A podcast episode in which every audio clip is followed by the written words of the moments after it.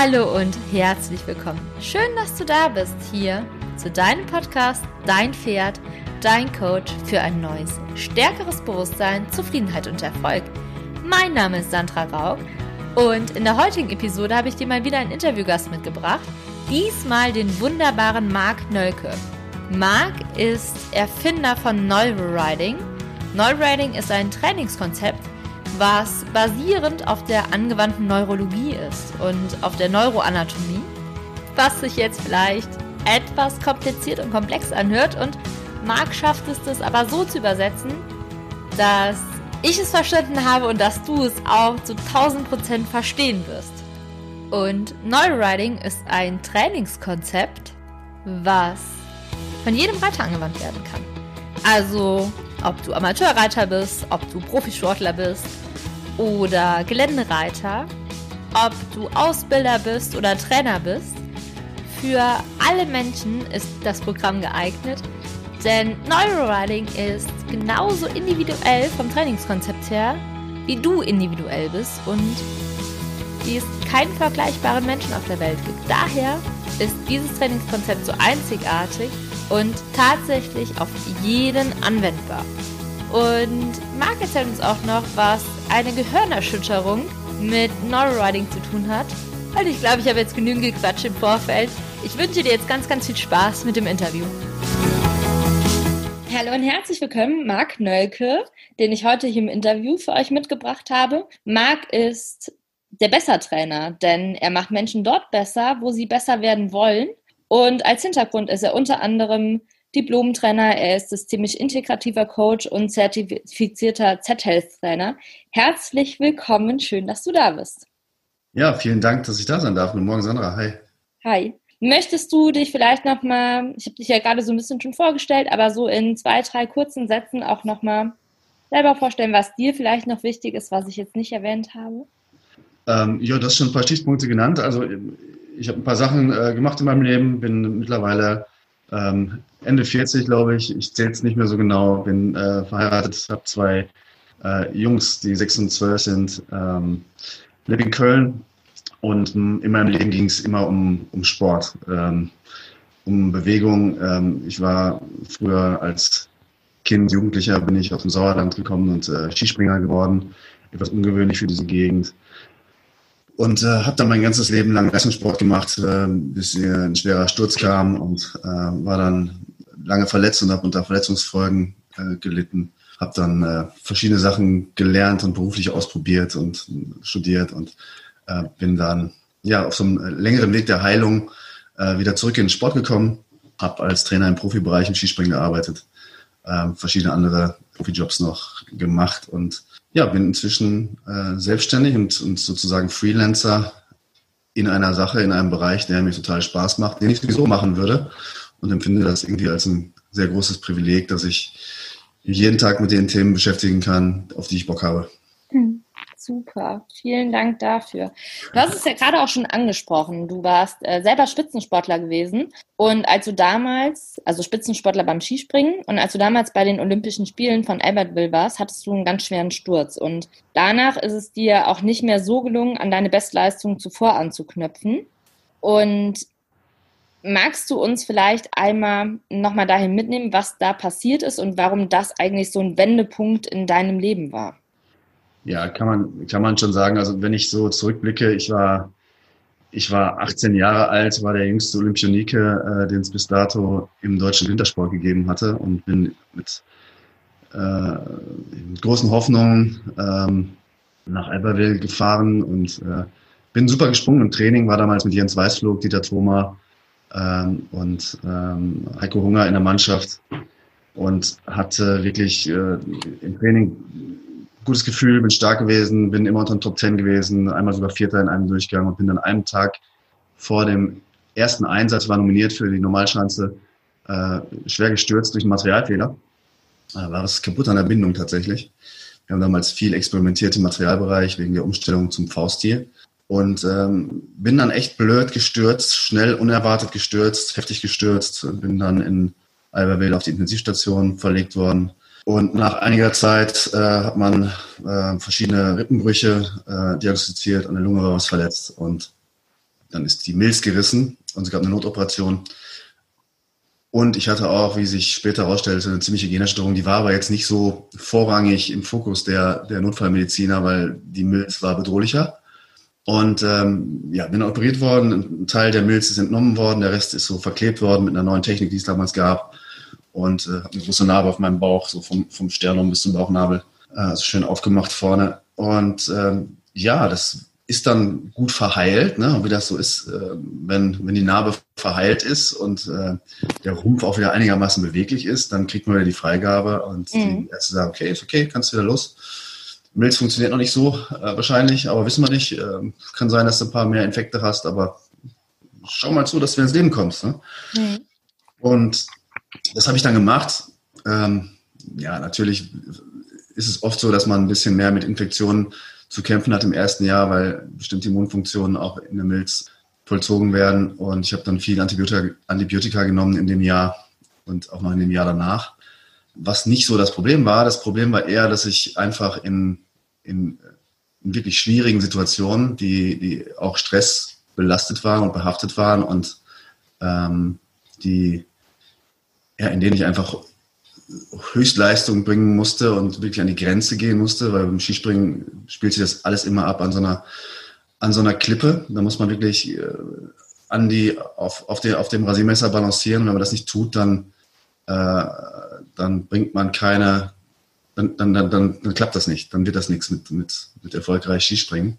Und das habe ich im Training noch halbwegs geschafft, äh, aber im Wettkampf habe ich es nicht mehr geschafft. Und, was, äh, was, bedeutet das genau auf der Rasierklinge balancieren? Na, man muss, das Skispringen ist eine Risikosportart und man muss, äh, man muss eine, Sachen machen, Bewegungen machen, die, die völlig entgegen der menschlichen Natur mhm. sind. Also wenn man, wenn man mit 90 km/h irgendwo runterfährt und dann abspringen soll, da springt jeder normale Mensch rückwärts oder nicht ab oder ja. äh, formt, formt, sich zu einer Kanonenkugel oder macht andere, äh, macht andere Reflexe, die, die dazu dienen, das Leben zu retten. Ja. Äh, wir, müssen, wir müssen da genau das Gegenteil machen von all dem. Ähm, und ähm, da muss man sich sehr stark nach vorne legen, muss, muss versuchen, die, die, die Aerodynamik zu entwickeln, die Luftkräfte zu spüren. Es muss so eine gute Mischung sein auf, aus Auftrieb und auf, äh, aus, aus Widerstand. Und dabei in diesem Spiel droht auch immer ein Absturz, denn wenn man zu viel macht, dann kippen die Ski nach unten und man, man macht einen Salto. Und äh, also man bewegt sich in, in einem Bereich, der, der sehr attraktiv ist, sich dort zu bewegen, weil es ein unglaublich tolles Gefühl ist, diese, diese, in diesen Grenzbereichen sich zu bewegen, weil man noch genau weiß, das können nur ganz wenig Menschen.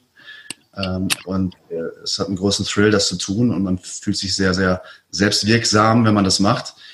Ähm, ja, aber mir hat es dann nicht mehr so, so, einen Spaß gemacht und ich habe äh, äh, eigentlich subjektiv mich nicht verängstigt gefühlt oder traumatisiert gefühlt nach diesem Sturz, weil ich rational gut nachvollziehen konnte, was passiert war, zumal es ein Materialfehler war und mich gar keine Schuld traf. Ähm, aber dennoch hat war es so, als ob eine, eine riesengroße Handbremse angezogen wird mhm. äh, und ich tatsächlich nicht mehr die volle Leistung habe bringen können, die ich eigentlich bringen wollte. Ja. Ja, das war eine, das war eine schwierige Zeit für mich persönlich, die auch noch mit anderen familiären Problemen begleitet wurde. Ähm, aber es war einfach eine, eine, eine, komplexe Situation, eine schwierige Zeit. Und äh, was ja auch total nachvollziehbar ist, ne? Also ich meine, ja. wenn du auf dem Zenit deiner Karriere warst und dann durch so einen blöden Materialfehler auf einmal alles, alles einen Bach runtergeht. Ähm, naja, es ist, war, ich hoffe, es wäre nicht der Zenit gewesen. Es war gerade so der Anfang. Es war so mein erstes gutes Jahr und ich hatte irgendwie auch ein bisschen Glück, dass ich, dass ich nominiert wurde für die Spiele, war bei in guter Form. Und ich dachte eigentlich, meine Karriere geht gerade los. Und ähm, der, der Traum von einer tollen Karriere platzte dann sozusagen zeitgleich mit, mit dem Platzen der Milz. Und äh, dann hat es was eigentlich vorbei, bevor es äh, richtig an, angefangen hatte. Ähm, und äh, ja, ich habe natürlich versucht, irgendwie wieder, wieder den Anschluss zu kriegen und, und Gas zu geben und dachte, okay, du hast es jetzt geschafft, bis dahin geschafft, ähm, hast ein paar Sachen gelernt und jetzt geht es darum, weiter zu arbeiten. Aber die Frustration war dann halt sehr groß, weil das nicht mehr so klappte. Und dann ja, habe ich das noch ein paar Jahre lang versucht und zwar auch mit allen möglichen Mitteln, verschiedenen Sportpsychologen zusammengearbeitet, verschiedene verschiedenste Therapiemöglichkeiten versucht, um, um herauszufinden, warum geht hier was nicht mehr. Ja. Aber das hat alles nicht funktioniert. Und irgendwann denkt man sich dann auch, okay, wird schwierig mit dieser Skisprungkarriere. So viel, so gut war der Verdienst auch damals noch nicht, da konnte man auch nicht so super von dauerhaft leben. Und dann habe ich mir gedacht, okay, jetzt musst du irgendwann mal wohl einen Beruf lernen und was anderes tun und was anderes lernen. Jetzt hast du genug Zeit mit diesem schönen, mit diesem schönen Hobby verbracht. Ja. Genau, und dann war es ja so, dass du herausgefunden hast, dass ja deine Probleme eigentlich neurologisch bedingt waren. Ne? Also sprich durch die Gehirnerschütterung, die man ja damals, das hat sie eben angesprochen, gar nicht so auf dem Schirm hatte, weil es ja viel krassere Sachen in dem Moment gab, auf die man den Augenmerk gelegt hatte. Und dass diese Gehirnerschütterung bei dir nie rehabilitiert wurde. Also was bedeutet das genau, wenn man da jetzt nicht so tief in der Materie drin ist, dass eigentlich das genau das damalige Problem gewesen ist? Naja, zu, zunächst mal denkt man ja, ähm, wenn die Narbe verheilt ist, ist man wieder gesund. Und wenn dann vielleicht die Milz auch noch wieder anfängt zu arbeiten, ist alles wieder okay. Ähm, aber es gibt mehrere Komponenten, die, die einfach äh, Spuren hinterlassen nach Unfällen. Und äh, einmal ist es die, ist es die natürlich einfach die, das Schneiden, äh, die Narbe mhm. bei, der, bei, dem, bei dem Schnitt, der bei mir relativ groß war, wird einfach viel Gewebe äh, durchtrennt. Da werden viele, viele Fasern beschädigt, die aber dafür da sind, Informationen aus der Viszera, also aus dem Bauchraum, ins Gehirn zu bringen, die einfach diese Zuleitung, diese, diese zum Gehirn führenden Informationen, die werden, werden verschlechtert. Mhm. Äh, natürlich auch verschiedene Faszien werden durchtrennt, das hat eine Auswirkung auf Beweglichkeit, Muskeltonus verändert sich. Auch das führt wiederum dazu, dass Muskelspannungen sich verändern, äh, Gehirne, also das Gehirn auf einer Seite mehr aktiviert wird, beziehungsweise weniger aktiviert wird. Also allein durch den Schnitt und durch die Verletzung gibt es mal ein anderes Aktivierungsmuster und das Gehirn ist anders aktiviert, bekommt andere Inputs, sagen wir dazu, bekommt andere Informationen. Ja. Das Gehirn ist ein Organ, was in was völlig darauf angewiesen ist, viele Informationen zu bekommen, Inputs zu bekommen aus den verschiedenen sensorischen Systemen. Und also der eine Aspekt, ganz klar, Milz, Narbe, Narbengewebe, sehr großes Narbengewebe, viel Zuleitung zerstört. Das hat man aber gar nicht auf dem Schirm. Ne? Das, da denkt man gar nicht dran, dass das irgendwas machen kann mal mit der Zeit. Und der andere Aspekt ist, dass tatsächlich, äh, das war ein Sturz, in dem ich mit 90, 5, ja, eher 100 kmh sehr, sehr schnell abgebremst wurde, weil es war weicher Schnee und bin also nicht so abgebremst und dann noch 40 Meter geschleudert oder 50, sondern äh, ich bin aus voller Geschwindigkeit in den Schnee rein und bin sehr schnell liegen geblieben. Also es war eine sehr, sehr starke Bremsung. Oh. Dabei gab es halt ein, ja, na, das hat nicht nur was mit, mit, mit, mit meinem Rumpf gemacht, ja. sondern auch mit meinem Nacken gemacht und mit meinem Schädel gemacht und mit meinem Kopf gemacht. Also es gab da offensichtlich eine starke Gehirnerstörung. Ich kann mich auch danach nicht mehr so dran erinnern, was da so passiert ist. Und das sind ja dann auch enorme Kräfte, die da gewirkt haben. Ja, ich weiß nur, dass ich irgendwann über mir diesen Hubschrauber gesehen habe. Aber da fehlen so ein paar Sachen, so ein bisschen, ja. so ein paar äh, Momente äh, fehlen einfach auch. Ähm, ja, gut, was passiert bei einer Gehirnerschütterung? Ähm, man weiß heute, dass tatsächlich ähm, Strukturen im, im Stammhirn oder Mittelhirn meistens dort ähm, physisch zerstört werden, werden äh, abreißen, kaputt mhm. gehen. Und in diesen Bereichen ähm, Stammhirn, Mittelhirn, da findet sehr viel Integration statt. Also da laufen Informationen zusammen, kreuz und quer, wie so riesige Umsteigebahnhöfe, ähm, wo das Gehirn sozusagen seinen Job macht und erstmal guckt, was kommen hier für Informationen an und diese Informationen verarbeitet, weiterleitet in andere Bereiche des Gehirns, die auch wissen wollen, was draußen so los ist oder drinnen so ja. los ist im Körper. Und ähm, wenn diese, wenn Teile von diesen Strukturen, und man weiß natürlich nie, welche das sind, nicht mehr so gut funktionieren, dauerhaft nicht mehr so gut funktionieren, dann gibt es irgendwelche Anpassungen. Dann, dann macht man irgendwas anderes. Also irgendwie muss man ja weiter leben. Das Gehirn ist sehr plastisch und passt sich dann an diese, an diese neue Situation auch sehr schnell an.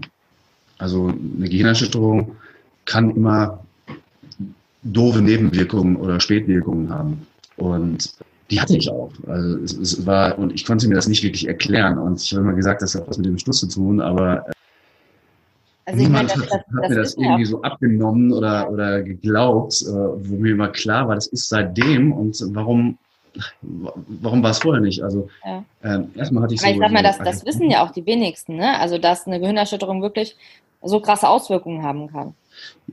Ja, es, es wissen nicht so viele Leute, ne? wenn man wenn man auf den Kopf gefallen ist oder einen Unfall hatte äh, und es wird eine Gehirnerstörung diagnostiziert durch Fragen. Ne? Erstmal ist man orientiert, weiß man, wie man heißt mhm. und so weiter, war man bewusstlos. Äh, wenn diese Basic-Tests äh, gemacht werden und ähm, der, der Arzt sagt, okay, hier gibt es eine leichte Gehirnerschütterung oder, oder eine Gehirnerschütterung, ähm, dann äh, geht man meistens nach Hause und bekommt eine Woche Ruhe verordnet und, Richtig, äh, genau. und soll nicht Fernsehen gucken und das Handy vermeiden. Äh, und das ist so, um den ersten Schock äh, zu vermeiden. Das Gehirn hat in dem Moment so eine Art Energiekrise und es passiert Entzündung und ähm, viele andere Dinge passieren auf chemischer Ebene und äh, da versucht man einfach wenig einzugreifen. Es ist aber ganz oft so, dass auch viel, viel leichtere Gehirnerstörungen ähm, genau dieselben Probleme bereiten. Und die meisten Gehirnerstörungen, die passieren, werden eh nicht diagnostiziert. Also die meisten Leute gehen nicht zum Arzt, wenn sie eine leichte Gehirnerstörung haben oder machen einfach weiter. Und mhm. das ist im Reitsport genauso. Also Kopfverletzungen stehen ja an ganz hoher Stelle ja. im Reitsport. Und wenn man runterfällt und gerade so nach hinten aufs Gesäß, ein Schleudertrauma geht nach hinten, da passieren halt auch Sachen. Ähm, und man geht nicht jedes Mal zum Arzt. Ähm, was kann da passieren? Die unterschiedlichsten Sachen. Also ähm, bei mir war es was was ganz seltsam. Ich habe äh, erstmal war ich oft aggressiv. Also bei mir hat so äh, hat so Blutzuckerregulation nicht mehr gut funktioniert. Ähm, ich, ich war ganz oft unterzuckert und bin dann so aggressiv geworden. Okay. Also mein Frontalhirn konnte sozusagen nicht mehr gut äh, inhibieren und äh, man kennt das, Leute, die so hangry sind, ne? So mm, aus ja, ja. Angry und angry, ne? ähm, also das war bei mir ähm, ziemlich, ziemlich heftig, aber denkt man sich ja nichts bei, ne? Und ich war dann äh, dabei, im nächsten Jahr Abitur zu machen und äh, ich hatte plötzlich riesige Probleme zu lernen, ähm, zu lesen mhm. ähm, weil die Buchstaben immer gezittert haben und verschwunden sind. Äh, ich konnte also meine Augen eigentlich nicht mehr richtig stabil halten. Die haben einfach immer so gezittert äh, und so ganz komische Sachen, die, die, wo man erst denkt, ach, ich muss zum Augenarzt, ich brauche eine Brille, kann doch nicht sein. Ähm, ganz seltsam, aber die Augen hatten, die Sehschärfe war in Ordnung. Also hatte ja. irgendwie nichts mit der, mit der Sehschärfe direkt zu tun, sondern war irgendwas einfach so seltsam aus damaliger Sicht. So komische Symptome, die einem das Leben irgendwie nicht wirklich einfacher machen. Ähm, ich konnte mich ganz schlecht konzentrieren. Ich hatte dann beim Springen manchmal so, so, so, so, so ein Gefühl, ähm, als ob ich aus meinem Körper so ganz kurz raustrete. Mhm. Und zwar ähm, ja wie so eine elektrische Spannung, die so, die so äh, in meinem Körper ist und dann kurz aus dem Körper rausgeht und dann wieder reingeht. Also ja. so, so ein, ich kann das gar nicht anders beschreiben. Ähm, das ist, ist ein paar Mal passiert, häufiger passiert und äh, dann auch beim Skispringen passiert, auch auf der, äh, vor einem Sprung passiert. Und das war so komisch, dass ich dachte, das ist nicht sicher, was ich hier mache. Das kann ich eigentlich nicht mehr machen. Mhm. Und ähm, habe dann irgendwann wirklich gesagt, okay, es, es, geht nicht so.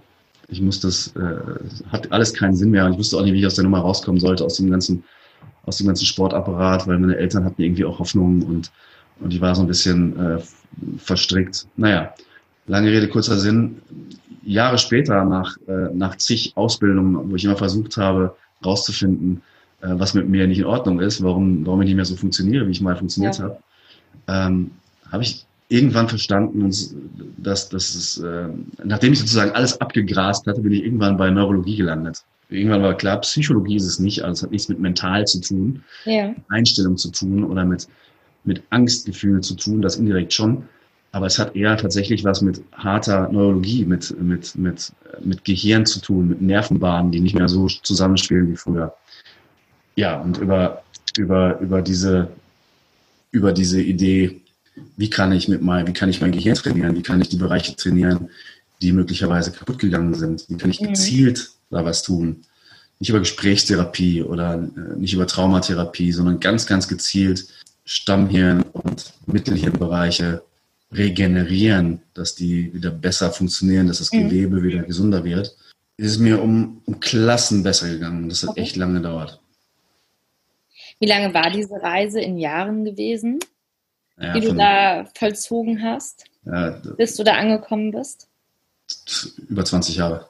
Weil das ist ja, also ich kann mir vorstellen, dass das einfach auch so ein Riesenmarathon ist und das ist ja jetzt nichts, was man gesehen hat im Außen, ne? sondern dass du ja vielleicht auch dich manchmal gefragt hast, was, was mit dir nicht stimmt, ne? Weil ich, war, ich war so ein, ich war so ein, so ein, so ein funktioneller Depressiver eigentlich. Also ja. äh, ne? Leute, die funktionieren, aber trotzdem depressiv sind, äh, ja. mal mehr, mal weniger, äh, aber die gut ihren Job machen können. Ne? Ja. Die, die auch noch gut im Leben, am, am Leben teilnehmen, aber nicht so funktionieren, wie sie könnten. Über was, sehr, was sehr langen nachvollziehbar ist, ne? In dem Moment. Ja.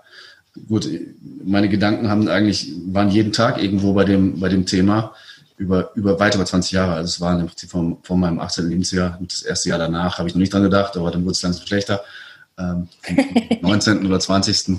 Ja, bis ich so 40 war. Ne? Mhm. Also es hat wirklich lange gedauert, wirklich lange gedauert. Es war, es war verrückt. Ich meine, ich hatte kein, kein schlechtes Leben in der Zeit und es war, äh, war auch eine, eine tolle, irgendwo eine tolle Reise und ich hätte ja. viele Sachen nicht erleben dürfen, wenn ich den Unfall nicht erlebt hätte und hätte wahrscheinlich, ach, weiß man nicht, aber hätte vielleicht andere Sachen gelernt oder nicht die Sachen gelernt, die ich so äh, gelernt habe. Und naja, am Ende, man sagt ja immer, bereue nichts, es ist alles gut, so wie es kommt. Ne?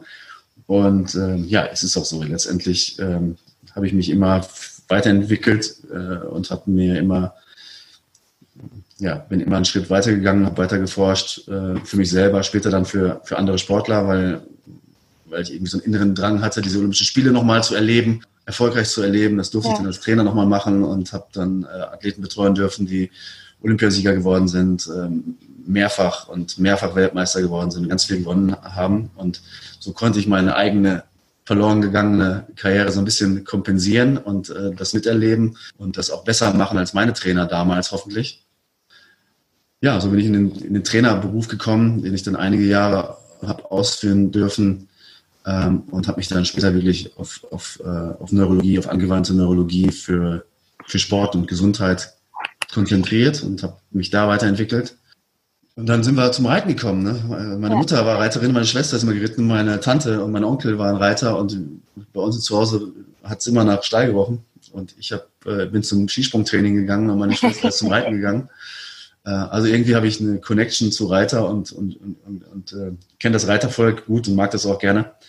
Und ähm, über ein paar Zufälle bin ich mit einem äh, Bewegungstrainer nach Eckart Meiners, mit dem Christoph Steinkamp, ähm, zusammengekommen vor, ich glaube, vier Jahre ist es her. Ja, der kommt aus Bonn, aus Wachtberg, ne? Aus genau, aus Wachtberg. Ja. Ähm, und der Christoph erzählte mir, was er macht und ich dachte, oh, das ist gut, das hört sich gut an, das macht total Sinn.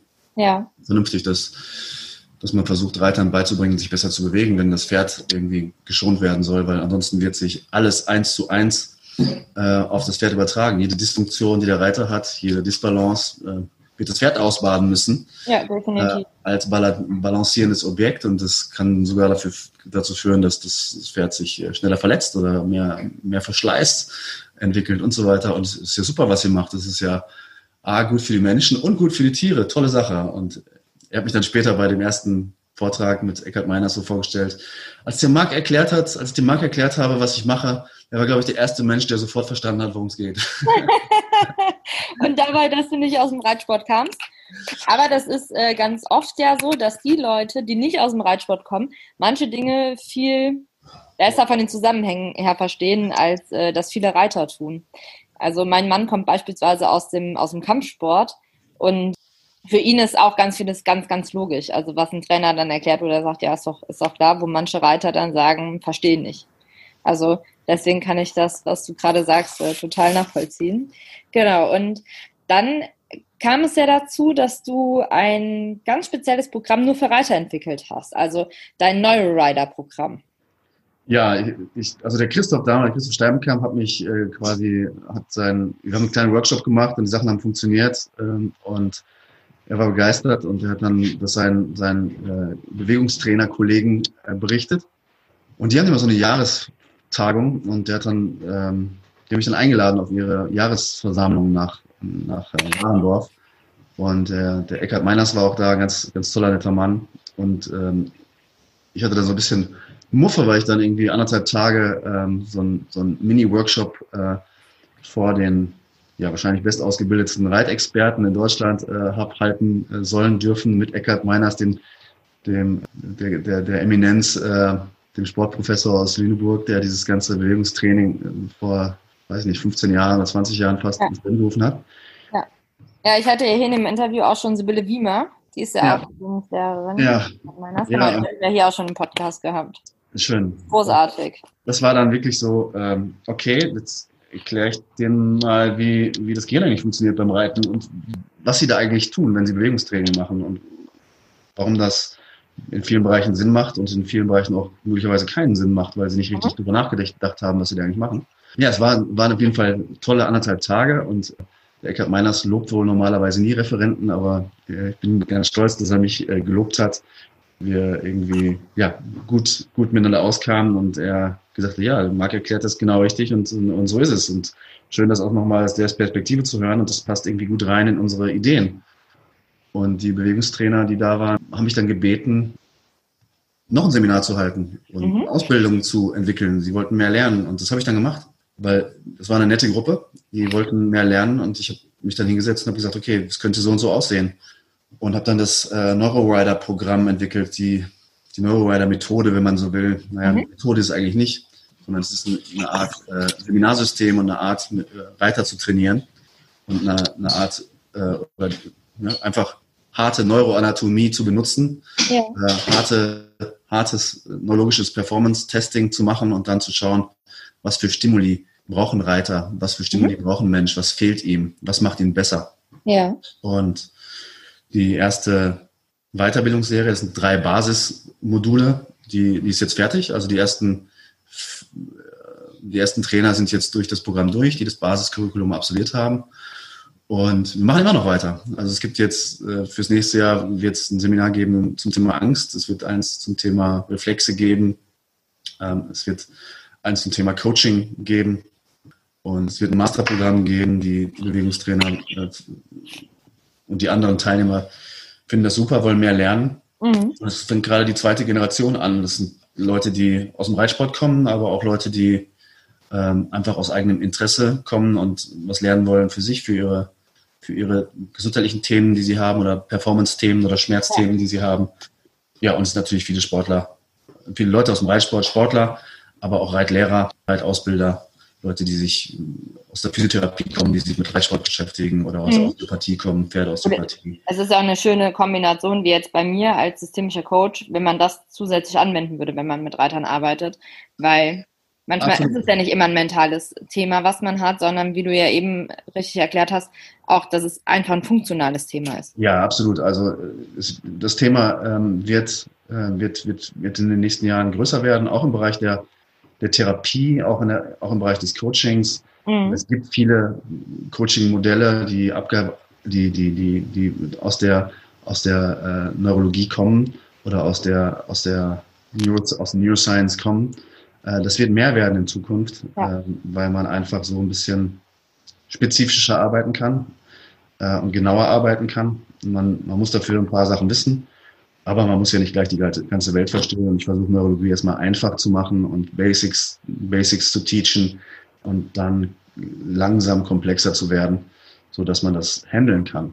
Ja. Das macht großen Spaß und ähm, das ist so eine, eine Seite der Arbeit, also Teaching, Seminare, Vorträge. Die andere Seite ist, ich arbeite immer noch viel mit Hochleistungssportlern, viel in Österreich, äh, arbeite da mit zwei Nationalmannschaften im Skisport zusammen und bei in Deutschland auch noch einige Einzelsportler in verschiedenen olympischen Sportarten und Fußball. So, damit sind meine Tage voll und ich kann nebenbei noch ein bisschen, bisschen forschen und viele Studien lesen und versuchen, das, was so in der Welt der Wissenschaft passiert, anwendbar zu machen für, für, meine, für meine Trainer, für meine Klienten, für meine Sportler und auch für die Kranken und, und ähm, für die Menschen, die ich noch betreue, denen es gesundheitlich nicht so gut geht. Also das mhm. ist ein kleiner, kleiner Bereich, äh, in dem ich Menschen noch betreue, also Hochleistungssport und auch kranke Menschen trainieren.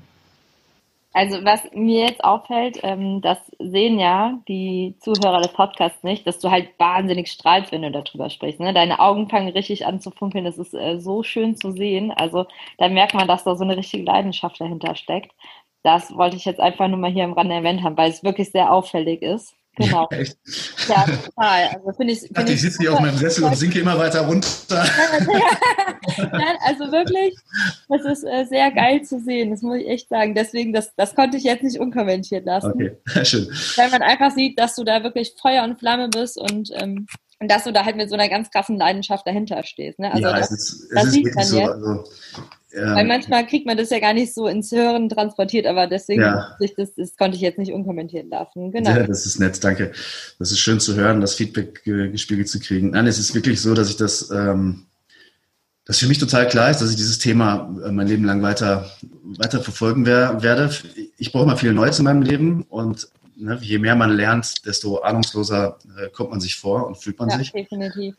Und das finde ich einen ganz guten Zustand. Also so einen demütigen Zustand, wo man weiß, man weiß eigentlich gar nichts und ja. ähm, man macht immer nur neue Baustellen auf ja. und äh, muss sich gut überlegen, wann man das macht. Ja. Damit man nicht, wie die Amis so schön sagen, von einem Rabbit Hole äh, ins andere tritt, äh, weil diese Kaninchenlöcher sind alle ziemlich tief. Aber es macht, mir, es macht mir großen Spaß. Ich habe das Gefühl, so kann mein Leben nicht langweilig werden und so kann ich immer wachsen. Und das finde ich, ist, das ist mir einfach sehr wichtig. Ähm, das macht mir einfach Spaß. So bin froh, dass ich das machen darf. Ich kann das total nachvollziehen. Also ich bin persönlich auch jemand, der immer was Neues braucht. Das geht eine gewisse Zeit lang gut und dann klopft es aber wieder und sagt, mehr, mehr Neues. Also immer, wenn ich mich irgendwie wohlfühle in meiner Komfortzone, muss ich rausgehen.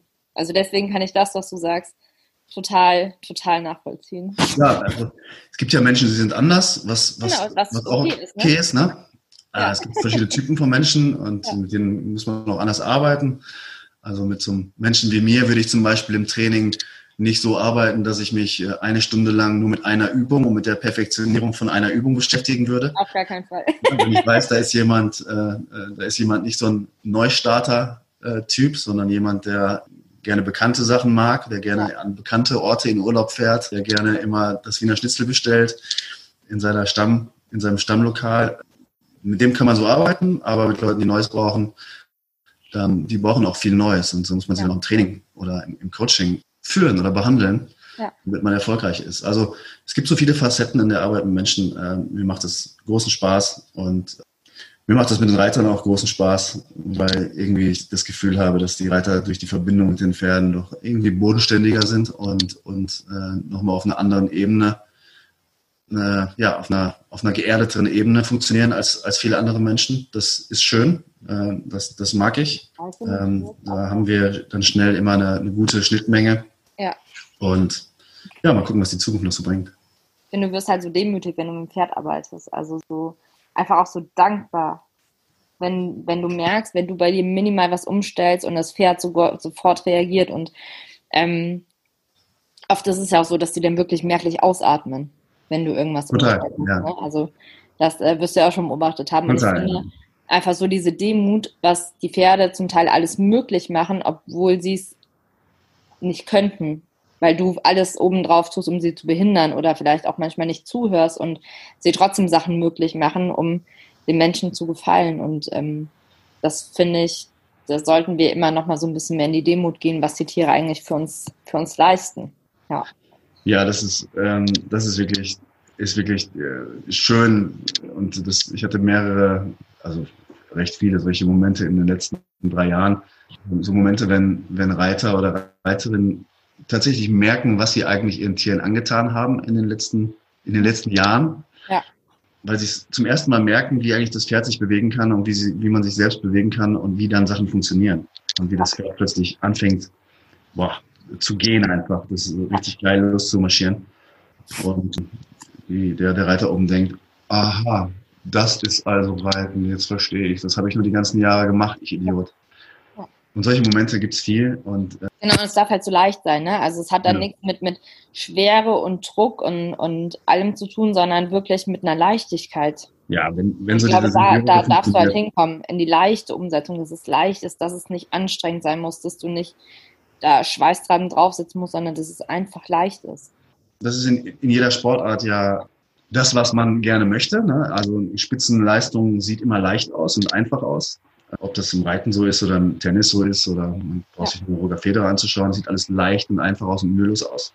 Nur kann einem nie ein Trainer sagen, was man tun muss, damit Sachen leicht und mühelos aussehen und mit der Anweisung, hey, reit doch mal leicht und mühelos kann man auch nicht so richtig viel anfangen. Nee, ähm, definitiv nicht. Und Sachen sehen dann leicht und mühelos aus, wenn die, wenn die Basis für die Bewegungssteuerung funktioniert. Und das ist das, das visuelle System, also dass man genau weiß, wie weit sind Sachen von einem entfernt, dass man, dass man über das Visuelle, über die Augen und über die Verarbeitung dieser Daten, die unsere Augen, diese Rezeptoren da aufnehmen, dass man einfach gut weiß, wo bewegt man sich im Raum eigentlich. Das ist das. Wichtigste. Und dann ist es wichtig, dass das Gleichgewichtssystem gut funktioniert. Und das hat fünf Rezeptoren sozusagen auf jeder Seite im Innenohr. Und wenn uns das dann noch sagt, wie schnell wir uns bewegen, wie schnell wir beschleunigen, in was für einer Position der Kopf ist äh, und wie schnell wir rauf und runter uns bewegen, weil ja. dafür haben wir jeweils einzelne Messgeräte im Innenohr, dann ist das die zweite wichtige Information. Und dann gibt es noch den Körper, der Rückmeldung darüber gibt, ne, in was für einer Position sind die Gelenke zueinander im Raum und in der Zeit. Das ja. sind so die Haupt, die wichtigsten Informationen, die wir brauchen, um Bewegung gut zu steuern. Ja. Und wenn die alle funktionieren, dann kann Bewegung leicht werden. Aber wenn ich da Probleme habe in einem Bereich, dann wird Bewegung nicht leicht, weil der Muskeltonus dann nie in der idealen, in der optimalen Einstellung ist. Und das wird ja. alles gesteuert aus dem Stammhirn. Das Stammhirn steuert Muskeltonus für jede Körperseite einzeln. Und das ist nichts, was mit Willkürmotorik zu tun hat. Also das kann ich nicht bewusst machen. Vielleicht für ein paar Sekunden. Aber sobald die nächste Aufgabe dazukommt, kann ich es nicht mehr halten. Also das sind Sachen, die reflektorisch passieren müssen, den richtigen Muskeltonus im richtigen Rhythmus einzustellen. Und meine Arbeit, unsere Arbeit, die Arbeit von Neurorider-Trainern ist die, ähm, herauszufinden, welche Bereiche in diesen drei Systemen funktionieren nicht so gut. Mhm. Also wir suchen Fehler und stimulieren dann die Bereiche und die Nachbarbereiche. Weil beim Arbeiten mit dem Gehirn ist es so, dass Nachbarbereiche aktivieren sich gegenseitig. Und also versuchen wir sozusagen in dem Gehirnbereich, der nicht so richtig gesund ist, ganz viel Theater zu machen und viel Betrieb zu machen und es ganz laut zu machen, damit alle Bereiche wieder sind, die noch am Pennen sind, wieder anfangen zu arbeiten und ihren Job wieder besser machen. Und das ist eine, eine tolle Arbeit, die zu ganz erstaunlichen und auch mitunter sehr schnellen Verbesserungen führt, die nicht immer nachhaltig sind, wenn die Leute natürlich nichts tun. Deswegen ja. müssen wir immer beweisen, dass das was, dass was passiert. Und das machen wir auch in unserer Arbeit. Das bedeutet, du hast ja jetzt gerade schon mal erklärt, wie wir uns das vorstellen können, wie man damit arbeitet. Für wen ist es denn? Ist es nur für Leistungssportler? Ist es für Breitensportler? Für wen empfiehlst du das Programm?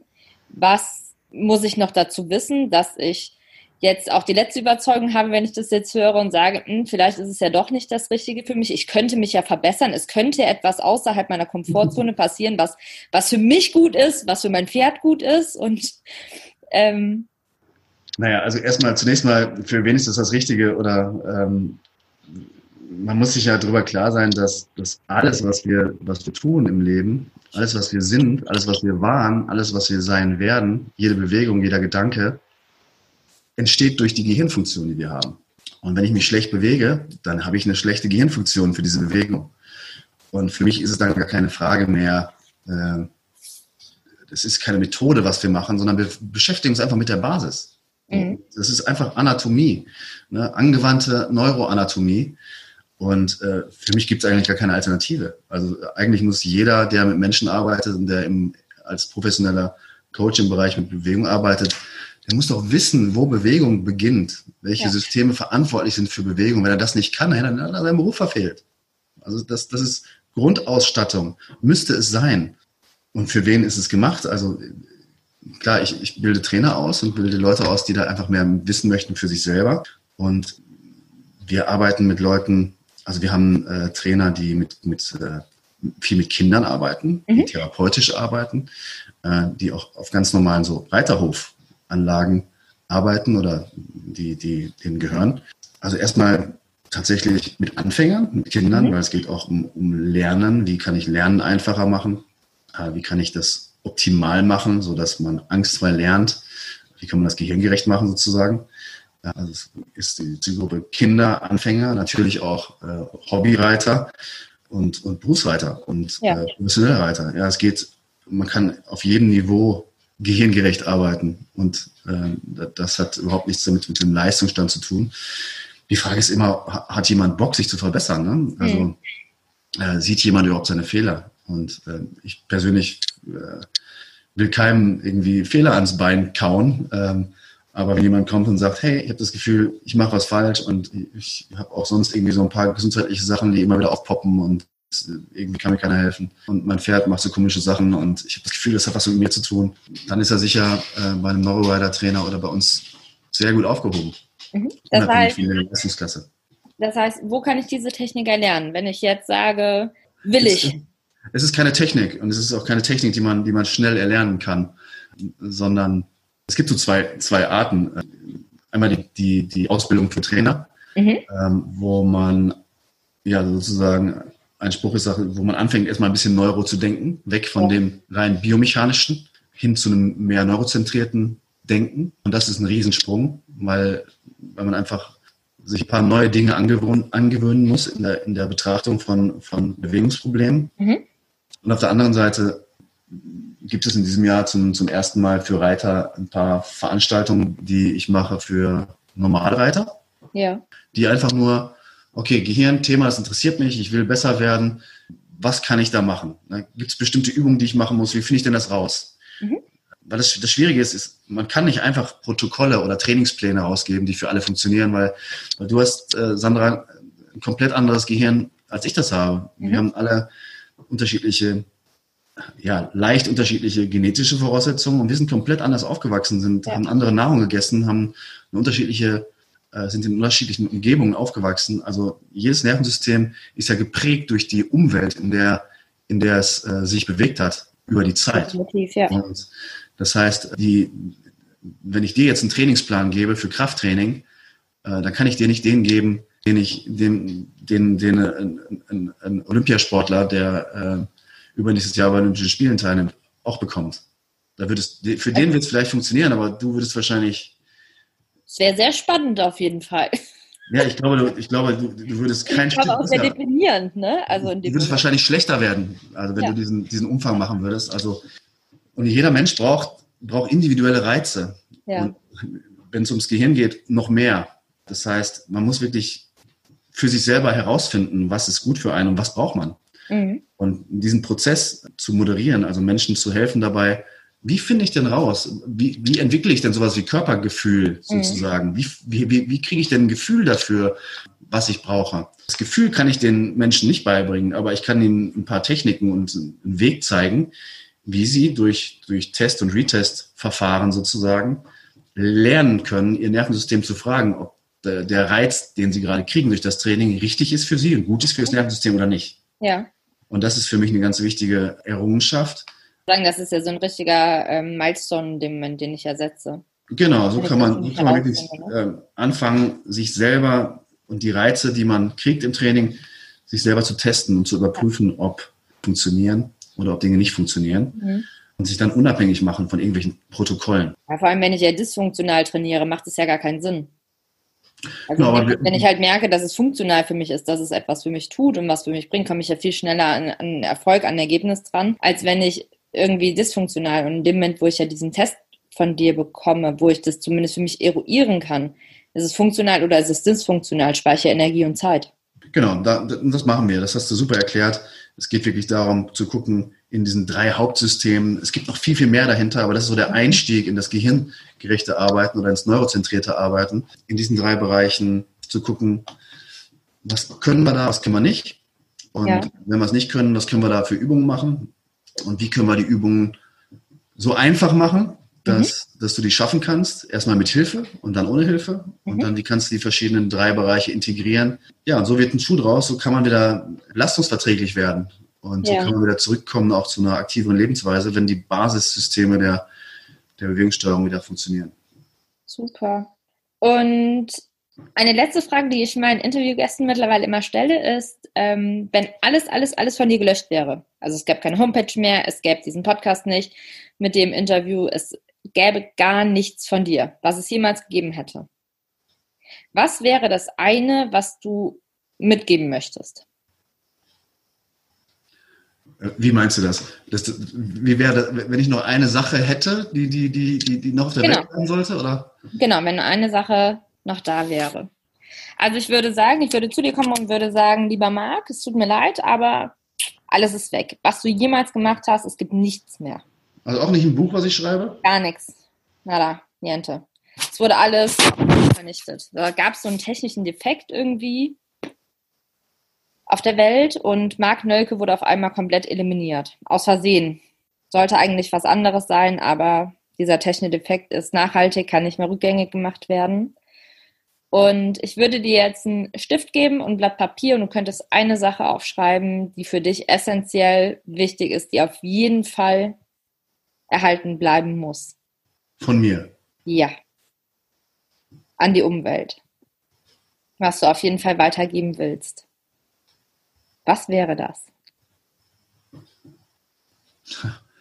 Boah, was für eine schwierige Frage, Sandra. Ähm, umso schwieriger in dieser komischen äh, Corona-Zeit, äh, in der ganz viele Dinge sich wie, wie durch einen großen Katalysator geschickt äh, ändern permanent und, und sich das Leben der Menschen auch so radikal ändert. Ähm, ist ganz schwer zu beantworten, ähm, wenn von mir nichts übrig bleiben würde. Ähm, also ich nehme mich nicht so ernst. Ich freue mich, wenn ich, äh, wenn, wenn so ein paar Leute sagen würden, hier, das habe ich vom Nölke gelernt und das hilft mir immer noch. Ja. Oder seitdem, seitdem ich das mache. Na, ich bin, glaube ich, auf der Erde, um ein paar Menschen zu helfen und, und äh, um ein paar Menschen einfach für andere Leute da zu sein und um andere Menschen zu helfen. Und wenn, wenn sich ein paar Leute daran erinnern, dass ich ihnen geholfen habe oder an Dinge erinnert, die ich ihnen erklärt habe oder gemacht habe, dann, dann wäre das schön. Ähm, ich hoffe, meine Kinder, meinen Kindern passiert nichts und meine Kinder sind glücklich und bekommen auch ein bisschen was davon mit und äh, lernen, was Gesundheit ist und dass sie Gesundheit in ihre eigene Hand nehmen können und dass sie das keiner Weltgesundheitsorganisation und keiner, keinem Staat und niemandem anvertrauen dürfen, sondern dass sie selbst dafür verantwortlich sind. Mhm. Das wäre mir wichtig und ähm, ja, das wäre toll. Aber ansonsten.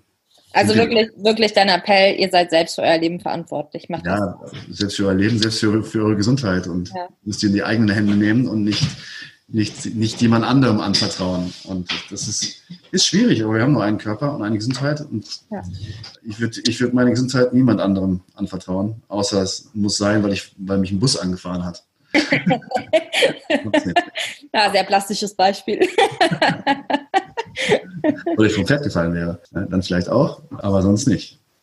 Okay, dann ja, wenn man mit dir in Kontakt treten möchte, wenn man mehr über dich erfahren möchte, dann stelle ich das alles noch in die Show Notes, dass man dich direkt findet, erreichen kann. Gerne. Ich habe äh, ich hab eine Website, äh, einmal, eine heißt Mark Nölke, die, die funktioniert äh, nicht mehr so, wird nicht mehr so viel gepflegt, aber die NeuroRider, neuro-rider.com Website, da gibt es Informationen über, über das, was wir machen. Ansonsten, achso, wenn ihr Lust habt, es gibt so ein, äh, ich habe so ein, so ein Freebie, Mini-Online-Kurs, Neurorider Mini-Online-Kurs, der dauert so eine Stunde, anderthalb, wo, wo so ein paar einfache Prinzipien erklärt werden und so ein paar einfache Ideen äh, drin sind und man mal sehen kann, wie ich so, wie ich so teache. Und der kostet nichts, äh, den kann man sich einfach auf der Neurorider.com-Seite, kann man sich registrieren und dann kriegt man ein Passwort geschickt und kann sich das einfach anschauen. Guck mal rein, würde mich freuen. Also ich stelle das in die Show Notes, auch dein Instagram-Profil stelle ich in die Show Notes, so dass man dich direkt finden kann und nicht lange suchen muss. Super. Dann danke ich dir für deine Zeit, für das tolle Interview. Gerne. Und ähm, ja, hoffe, dass das viele Menschen erreicht, dass sich das immer weiter verbreitet und dadurch das Leben von Pferd und Reiter ein Stück weit einfacher, leichter, besser wird. Das hoffe ich auch. Und danke und, für deine deine Arbeit und das Medium dazwischen, dass, dass, die, Info, dass die Message an die Leute kommt. Sehr gerne. Prima. Tschüss. Ich hoffe, dir hat die Podcast-Folge gefallen und du konntest das eine oder andere Neue für dich mitnehmen. Und falls du jetzt Interesse hast, mehr über Neuroriding zu erfahren und über Marc Nölke, ich stelle dir alle Informationen in Show Notes. Und ja, würde mich freuen, wenn du die Podcast-Folge teilst, gerne in deinem Status, sodass auch andere auf den Podcast und auf die neue Riding-Methode aufmerksam werden. Danke dir für dein Zuhören, wünsche noch einen tollen Tag und bis zur nächsten Folge. Alles Liebe, deine Sandra.